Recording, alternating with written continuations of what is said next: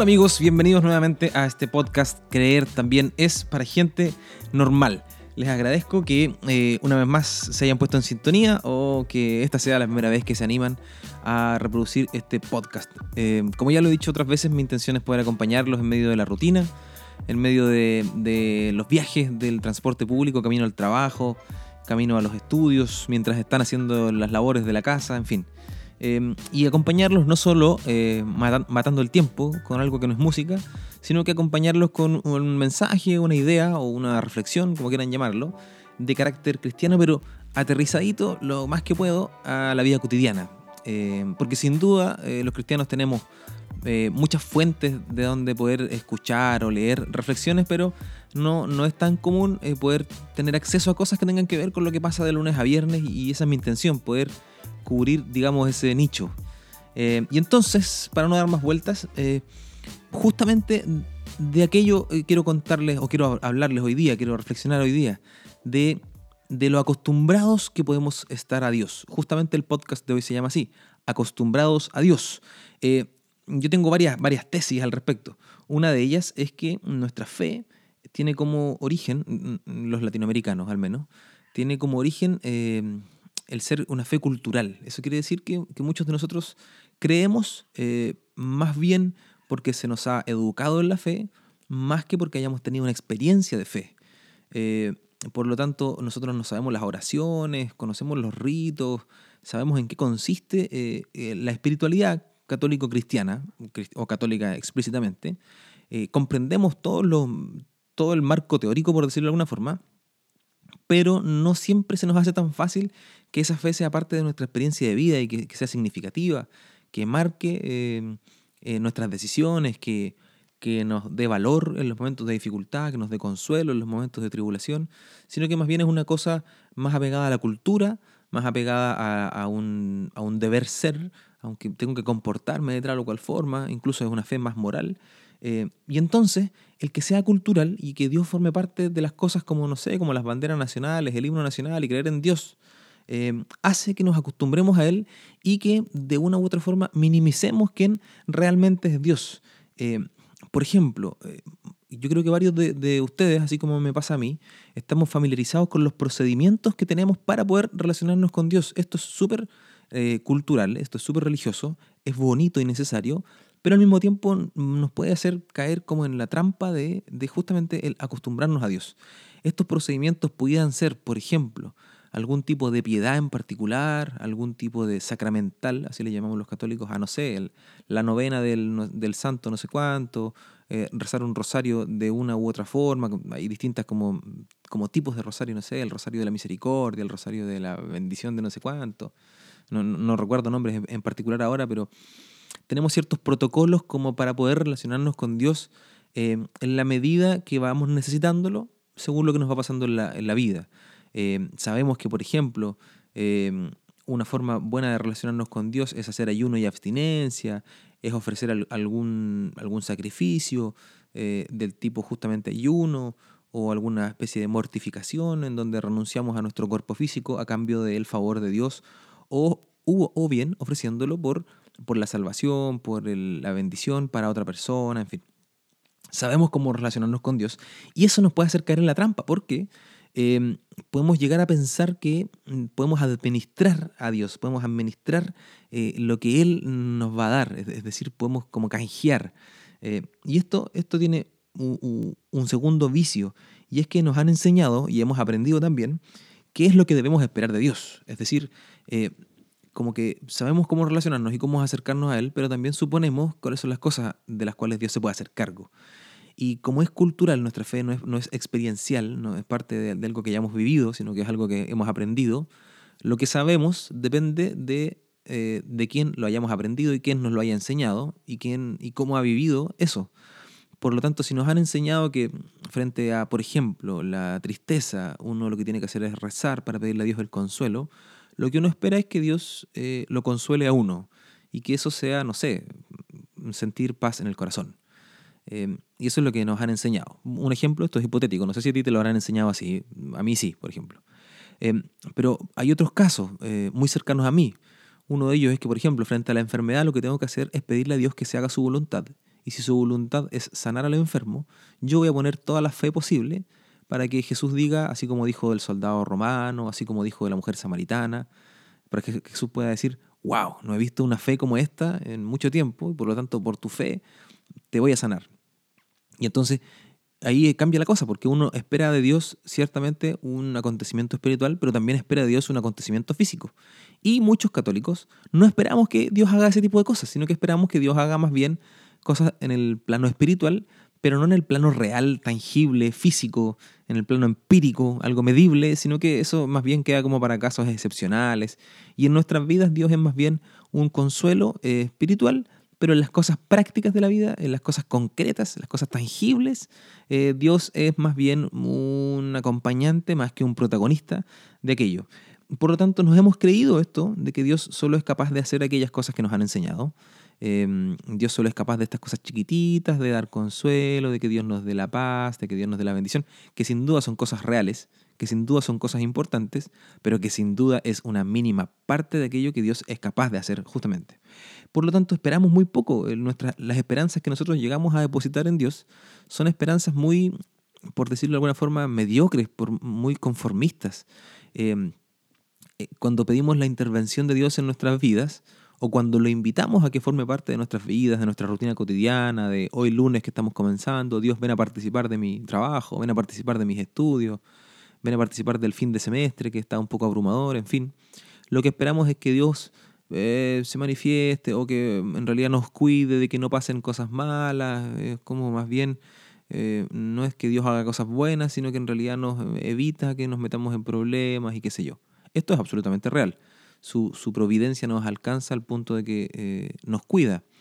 Pero al mismo tiempo podemos pedir la intervención de Dios y creer que Él interviene porque lo ha hecho a lo largo de la historia del, pueblo judío, del pueblo cristiano, del pueblo católico. Dios ha intervenido de forma real y ha intervenido en la vida de personas concretas hoy en día, no solo hace dos mil años atrás, sino que Dios intervenía. ¿Y qué es lo que puede llegar a ocurrir? Me ha tocado, eh, bueno, por la gente que conozco en mi, mi rutina cotidiana, pero no solo los que conozco en la rutina cotidiana, también en algunas casas de personas católicas, que justamente han sido los que me han acogido cuando voy a veces de viaje, de misiones o a dar algún retiro, alguna conferencia, y quienes me acogen son familias católicas, muchas veces me, prestan una, pieza, una habitación en, su, en, sus domicilios, en sus casas, para yo poder pasar la noche, qué sé yo. Eh, y me he dado cuenta que son personas con una profunda fe, con una gran formación católica, pero que en las cosas concretas buscan sucedáneos y mi, mi impresión, lo que, lo que me queda es como si Dios no fuera capaz de resolver cierto tipo de problemas, por lo tanto tenemos que ir por otra vía. Y la vía en la que la mayoría de la gente cae es la vía de la superstición. Es que, bueno, yo le puedo confiar a Dios mis finanzas, pero voy a tomar un camino alternativo, voy a tener un plan B, no vaya a ser que Dios esté mirando hacia otro lado, entonces eh, no sé, acá por ejemplo es muy común encontrar elefantes de cerámica o de losa, no sé, de elefantes como de adorno, a los que en la trompa les enrollan un billete como, como un rito supersticioso para que nunca falte dinero en la casa. Se ha hecho muy común este como gatito, creo que es japonés o chino, no sé, que, que mueve la mano derecha, me parece mucho, como que, como que pendula su mano derecha, así como en 90 grados el, el brazo con el antebrazo, y eso es como de prosperidad. Eh, y así otras supersticiones, montones que estoy seguro que, varios tenemos, en donde como que pareciera que Dios no es capaz de hacer cosas concretas, entonces para estas cosas concretas, como por ejemplo tener plata para pagar las cuentas, entonces ahí le ponemos fe a otro tipo de, em, no sé, de credos, de, de, superstición justamente, de personas, de cosas, objetos, les atribuimos poderes que justamente tiene Dios, el que ha creado todas las cosas. Eh, por lo tanto, mi invitación es que, podamos ir redescubrir eh, y volver a abrir los ojos eh, sobre quién realmente es Dios, de qué es capaz, no, porque vayamos a instrumentalizarlo y, vayamos a decir, bueno Dios, ahora que me doy cuenta que tú eres capaz de tantas cosas, haberlo sabido antes y te pido de todo. No, no se trata de instrumentalizarlo, sino que de conocer quién realmente es, porque sin duda comprender quién es Dios, aunque nunca vamos a lograrlo a cabalidad, y tener una relación con Él es algo realmente muy, muy, muy grande. No nos damos cuenta de lo grande que es tener una, relación con alguien como Dios, eh, tener a la, a la puerta de mi corazón a alguien como Dios, de amigo, de facilitador, de consolador, tener a alguien como Dios eh, a, a mi mano derecha, es algo tan, tan, tan grande que no debería haber espacio en nuestras vidas para buscar algún sucedáneo o para dudar de que Él puede hacer algo concreto, visible, empírico en mi vida cotidiana y no solo en el plano espiritual, que sin duda lo hace, pero en esto otro como que a Dios no lo hacemos participar. Entonces, redescubrir que realmente Dios es muy, muy grande, es muy, muy real y que, eh, que no es solo un acontecimiento histórico que da pie a, un, a una ideología o a un credo, eh, del cual todos estamos de acuerdo, que moralmente es lo más correcto, que la naturaleza avala lo que creemos. No es solo un acontecimiento histórico que vivieron los judíos, que después apareció Jesús como un gran profeta, con un mensaje muy bonito, al cual todo el mundo adhiere, ¿cierto? Hay muy poca gente que cree que Jesús eh, lo que dijo estaba mal. El problema la gente lo tiene con las instituciones, con la iglesia, contigo, conmigo, con los sacerdotes. No lo tienen con Jesús. Muy pocos se van a atrever a decir que lo que Jesús dijo está errado. Nadie tiene ese tipo de problema. Eh, pero justamente el problema es que mm, estamos de acuerdo con lo que Jesús dijo. Sí, por supuesto, estamos de acuerdo. Pero ¿será real en mi vida o solo le habrá pasado y lo habrán podido disfrutar las personas del primer siglo? Redescubrirlo es justamente eh, darse cuenta que estamos acostumbrados a un Dios que no es tal, que hemos mermado su capacidad, por decirlo de alguna forma, al no dejarlo actuar, al no permitirle actuar y al no, no pedirle, al no pedirle, perdón, que actúe justamente en, nuestras vidas. Eh, por lo tanto, este, este redescubrirlo y el, permitirse eh, dejar de estar acostumbrado a Dios es creer que Dios es capaz de hacer todas esas cosas que, que, hizo, que hizo Él históricamente, que están en las Sagradas Escrituras, que están en, en los libros apócrifos, en los libros que escribieron los primeros cristianos del primer siglo, Dios hizo cosas grandiosas, las ha seguido haciendo, hay historias de santos, hay un montón de cosas, pero también las puede hacer en gente común y corriente como tú y como yo, porque Él es nuestro Padre, Él nos ama, nos ha creado. Como te decía recién, es muy, muy grande tener a Dios como nuestro amigo, como nuestra, como nuestra mano derecha. Y nosotros a esto que te estoy contando, que te estoy intentando explicar, le llamamos evangelio. Esta es la buena noticia. Evangelio, la palabra griega que significa buena noticia, ¿no? Cuando nosotros salimos a evangelizar, lo que salimos a hacer es contar una buena noticia, pero cuando nosotros hablamos de un Dios que es chiquitito, un Dios que es como un personaje mitológico al cual uno le habla, pero en realidad las respuestas que espera son respuestas chiquititas, o bien eh, uno se conforma a sí mismo y se, consuela a sí mismo diciendo, bueno, será voluntad de Dios, ¿Será que Dios no lo quiere así como yo se lo estoy pidiendo? Entonces por eso no escucho o no recibo la respuesta que estoy pidiendo. Como que achicamos las capacidades de Dios. Y esa buena noticia en realidad no es una buena noticia. nadie podría eh, pretender decir, mira, amigo, te quiero contar sobre Dios, sobre Jesús, sobre su amor, que es tan grande que lo único que puede hacer en ti es eh, ofrecerte una lista de valores morales y de buenas conductas que tú debes seguir pero la verdad es que no va a intervenir en tu vida. No hay, no hay nada de bueno ahí, no hay, no hay nada de buena noticia. O eh, contarle a alguien de un Dios inerte, de un Dios mitológico que solo consiste en una historia, un relato muy bonito, muy coherente, eh, moralmente indestructible. Esto, no tiene falla por ningún lado. Quienes escribieron la Sagrada Escritura no erraron en, en ningún versículo. Pero no es solo una, una historia coherente, no es solo un buen discurso, sino que es Dios real, actuando en nuestras vidas. Por lo tanto, cuando yo digo, a ver, ¿será buena noticia para mí esto? Yo, cuando me acuerdo de que Dios forma parte de mi vida, yo me siento eh, como si estuviera recibiendo una buena noticia. Creo que en uno de los podcasts anteriores yo puse como ejemplo algo que lo digo siempre, pero cuando me, me, me, pongo un pantalón o una chaqueta que no usaba hace meses y encuentro un billete ahí, lo que se siente es muy, muy rico. Cuando me despierto y siento que desperté y dormí bien y estoy descansado y miro el reloj y es 20, 15 minutos antes de la hora que me toca levantarme, esos 15, 20 minutos son mm, sabrosísimos. Eso, es buena noticia, ¿no? Cuando, a mí me pasa cuando en mi departamento, yo vivo en un departamento y hay una caja de escala, que es el lugar de acceso a, los, a todos los departamentos.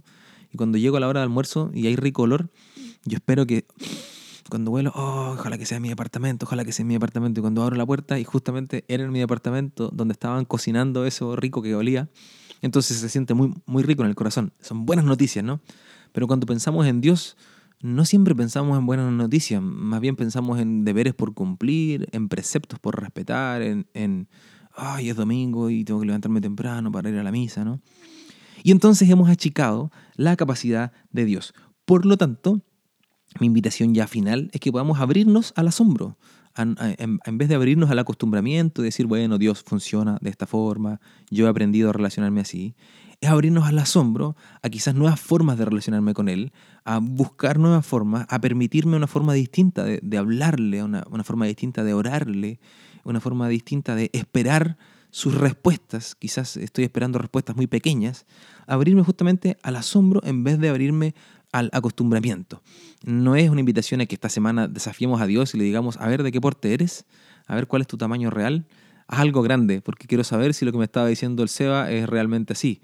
Entonces, vamos Dios, deslúmbrame con tus fuegos artificiales. No, no es tentar a Dios ni ponerlo contra la espada y la pared para que nos haga un truco de magia instantáneo. Pero cuando estamos experimentando situaciones complejas, debemos confiar que Dios es real, que es mucho más grande que cualquier situación por compleja que sea, y que su actuar en nuestra vida eh, va a ser una buena noticia en la medida que yo también crea eso.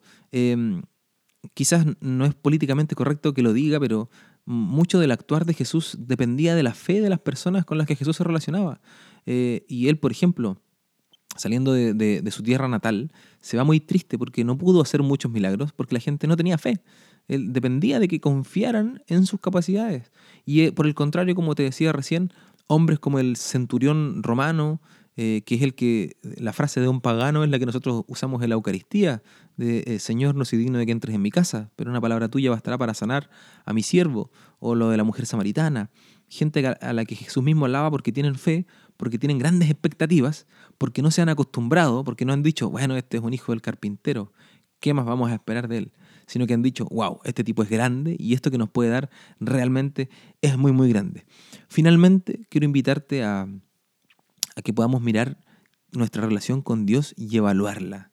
En una de esas hemos domesticado a Dios, eh, lo hemos enseñado a hacer algunos trucos, eh, eh, lo hemos, le hemos dado unas tres o cuatro señales con las que Dios sabe sentarse, pararse, rodar, aplaudir, y con eso nos, quedamos. Y, en realidad Dios no es una mascota que nosotros domesticamos para que nos haga un par de trucos. puede hacer mucho más y, es imposible que lo podamos domesticar. Pero cuando limitamos nuestras formas de relacionarnos con Él, en lo que esperamos que Él haga también queda limitado y lo que Él puede hacer también queda limitado. Por lo tanto, quiero invitarte a que hoy en día, ahora en esta oración que vamos a hacer, seguro no va a pasar eh, algo eh, grandioso, o aunque si pasa, te invito por favor que me escribas de vuelta y me cuentes, pero que puedas abrirte a este proceso de perder el acostumbramiento y permitirte asombrarte por Dios que puedas abrir tu corazón al asombro de que Dios es real.